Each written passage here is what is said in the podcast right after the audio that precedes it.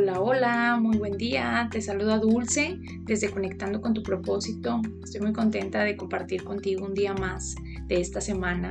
Me ha gustado mucho las reflexiones que hemos estado compartiendo de, lo importante de conectar con nosotros, con el tiempo presente, eh, a través de la reflexión de este libro, El Poder de la Hora. Te lo recomiendo ampliamente.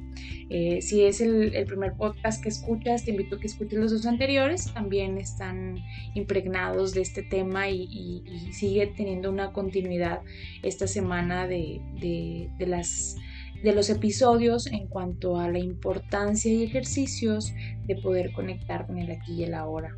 Eh, el día de hoy quiero platicarte de la emoción en el episodio de ayer platicábamos eh, de la importancia de la mente y, dentro del fragmento, me, o bueno, más bien platicábamos este, y me llamaba mucho la atención cómo pues no somos nada más lo que pensamos y no somos únicamente nuestra mente.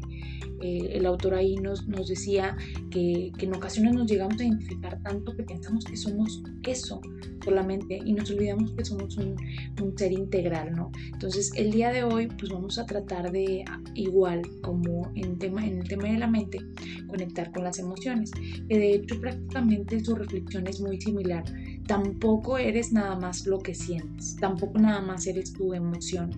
Eh, cuando te has dejado llevar por la emoción y la emoción se convierte y se apodera de ti, es porque te has identificado con, con, esa sensación, pero no nada más eres eso que estás sintiendo en este momento. Claro que la sensación y las emociones nos dicen mucho de nuestro momento presente, pero también están muy relacionadas con aquello que nos estamos diciendo. Entonces, eh, algo que podemos descubrir ahí es que si yo me estoy contando una historia falsa o estoy teniendo algún pensamiento negativo, pues obviamente se va a manifestar en mi emoción. Y si mi pensamiento es falso, pues ¿qué crees que va a hacer la emoción? También va a ser falsa, ¿no? Entonces, eh, quiero invitarte que, que, el día de hoy conectes con, tus emociones, identifiques cuáles han sido las que han estado presentes en este tiempo. Te ha tocado escuchar ahora en este tiempo de pandemia de, y de contingencia, que todos hemos pasado por diferentes emociones. Siempre que, que, vuelvo a tener contacto con alguien, a platicar con alguien, me dicen, eh, no hombre, Dulce, han sido muchas emociones las que he vivido en este tiempo. Y es que sí, o sea, realmente esta situación, pues bueno, vino a ser algo nuevo y ya después de casi cinco meses, pues obviamente eh, han, han, han, pasado, hemos pasado por diferentes fases, ¿no? Entonces, eh, quiero compartirte un, un, fragmento, pero, pero antes quiero invitarte a que vayas conectando, como te decía, contigo, con esas emociones que, has, que han predominado en ti en estos últimos días o en este tiempo. Y quizás te has identificado tanto que ya se han, hecho hasta un hábito, un estilo de vida y, no sales de esa, de esa tristeza o de ese resentimiento, de ese enojo o, o de algún tipo de emoción que quizás te pueda estar consumiendo y te pueda estar impidiendo avanzar o estar en un estado de bienestar. Vamos a ver qué nos dice el autor en esto que te quiero compartir. Dice, la mente no es únicamente el pensamiento Incluye también las emociones y las pautas de reacción inconscientes, tanto mentales como emocionales. La emoción surge en el punto donde cuerpo y mente se encuentran. La reacción del cuerpo a la mente, o dicho de otra forma, el reflejo de la mente en el cuerpo. Por ejemplo, un pensamiento de ataque o un pensamiento hostil creará una acumulación de energía corporal a la que llamaremos enfado el cuerpo se prepara para luchar. Las investigaciones realizadas demuestran que las emociones fuertes pueden llegar a producir cambios en la bioquímica corporal. Estos cambios bioquímicos son el aspecto físico o material de la emoción. Está claro que no sueles ser consciente de todas tus pautas de pensamiento y a veces solo podrás traerlas a la conciencia observando tus emociones. Si te es difícil sentir tus emociones, empieza por enfocar la atención en el campo energético interno de tu cuerpo. Siente el cuerpo desde dentro. Así estarás en contacto con tus emociones. Si realmente quieres conocer tu mente, el cuerpo siempre te dará un reflejo fiel. Por tanto, observa la emoción, o más bien, siéntela en tu cuerpo. Si existe un conflicto aparente entre ambos, el pensamiento es el que miente y la emoción dice la verdad. no la verdad última de tu identidad real, sino la verdad relativa de tu estado mental en ese momento. Observar una emoción es básicamente igual que escuchar u observar un pensamiento, tal como he descrito en el proceso anterior, es decir, el día de ayer, platicábamos de eso. La única diferencia es que mientras el pensamiento está en tu cabeza, la emoción tiene una fuerte componente físico, de modo que se siente principalmente en el cuerpo. Puedes dejar que la emoción esté ahí sin ser controlado por ella. Ya no eres la emoción, eres el observador, la presencia que mira. Eso hablábamos el día de hoy en cuanto a, la mente. Era lo mismo que nos invitaba el autor, a ser observadores de lo que pensábamos. Hoy nos invita a ser observadores de lo que sentimos. A menudo se crea un círculo vicioso entre el pensamiento y la emoción que se nutren mutuamente. Y quiere decir aquí que hay veces que estamos llorando por algo que nos estamos diciendo o algo que estamos pensando y entre más lo pensamos más lloramos y entre más lloramos más pensamos. A veces así es, es como ocurre esta relación intensa entre mente y emoción.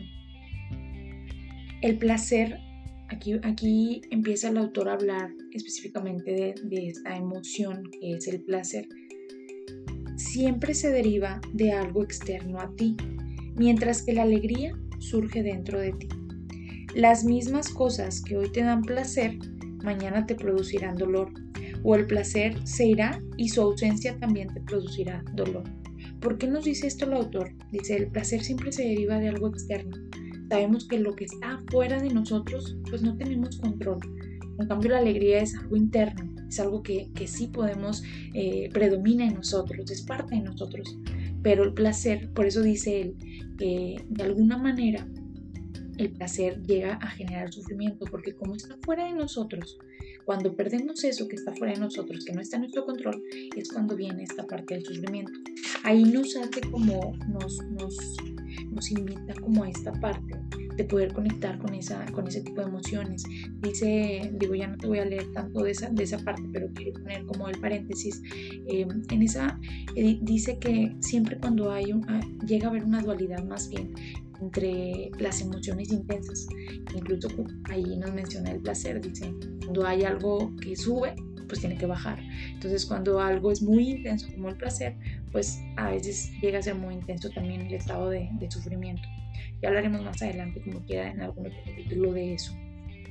Dice, el dolor emocional, que también es la principal causa del dolor físico y de las enfermedades físicas, como el resentimiento, el odio, la autocompasión, la culpabilidad, la ira, la depresión, los celos, incluso la menor irritación, todos ellos son forma de dolor.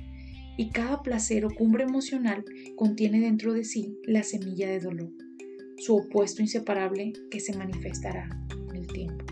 Era lo que te comentaba hace un momento. Em, creo que es importante eh, escuchar lo que nuestro cuerpo nos está diciendo, como bien nos decía en uno de los de las, del párrafo del inicio, cuando nosotros nos tengamos esta conexión con, con, nuestro momento emocional presente, nos está indicando de ese patrón de pensamiento, porque como lo, lo mencionábamos también, eh, hay una conexión entre pensamiento y emoción. La emoción es esa reacción física. ¿Cuál, es, cuál, ¿Cuál ha sido tu estado emocional en este tiempo? identificando con qué tipo de pensamiento, qué te dice la emoción tanto de, del momento presente, pero también qué te dice de lo que quizás puedas estar pensando. Las emociones no son buenas ni malas, son parte de nosotros, pero pueden llegar a jugarnos en contra cuando, como menciona el autor, nos identificamos totalmente con ellas. No somos nada más lo que sentimos. ¿Cuántos arrebatos no hemos tenido por que nos dejamos manejar por la emoción. Luego terminamos arrepentidos, con resentimientos, con dolores, con tristezas. En sí, la emoción, si nos dejamos llevar por ella, puede llegar a destruirnos y generar una emoción más intensa, más negativa. Te invito a que el día de hoy escuches conecta con él, pero no te quedes ahí. No eres nada más lo que sientes te agradezco mucho que me permitieras compartir con, contigo el día de hoy y que también podamos seguir aprendiendo juntos en este camino de conectar con el aquí y el ahora a través de estos de estos minutos. Nos escuchamos el día de mañana.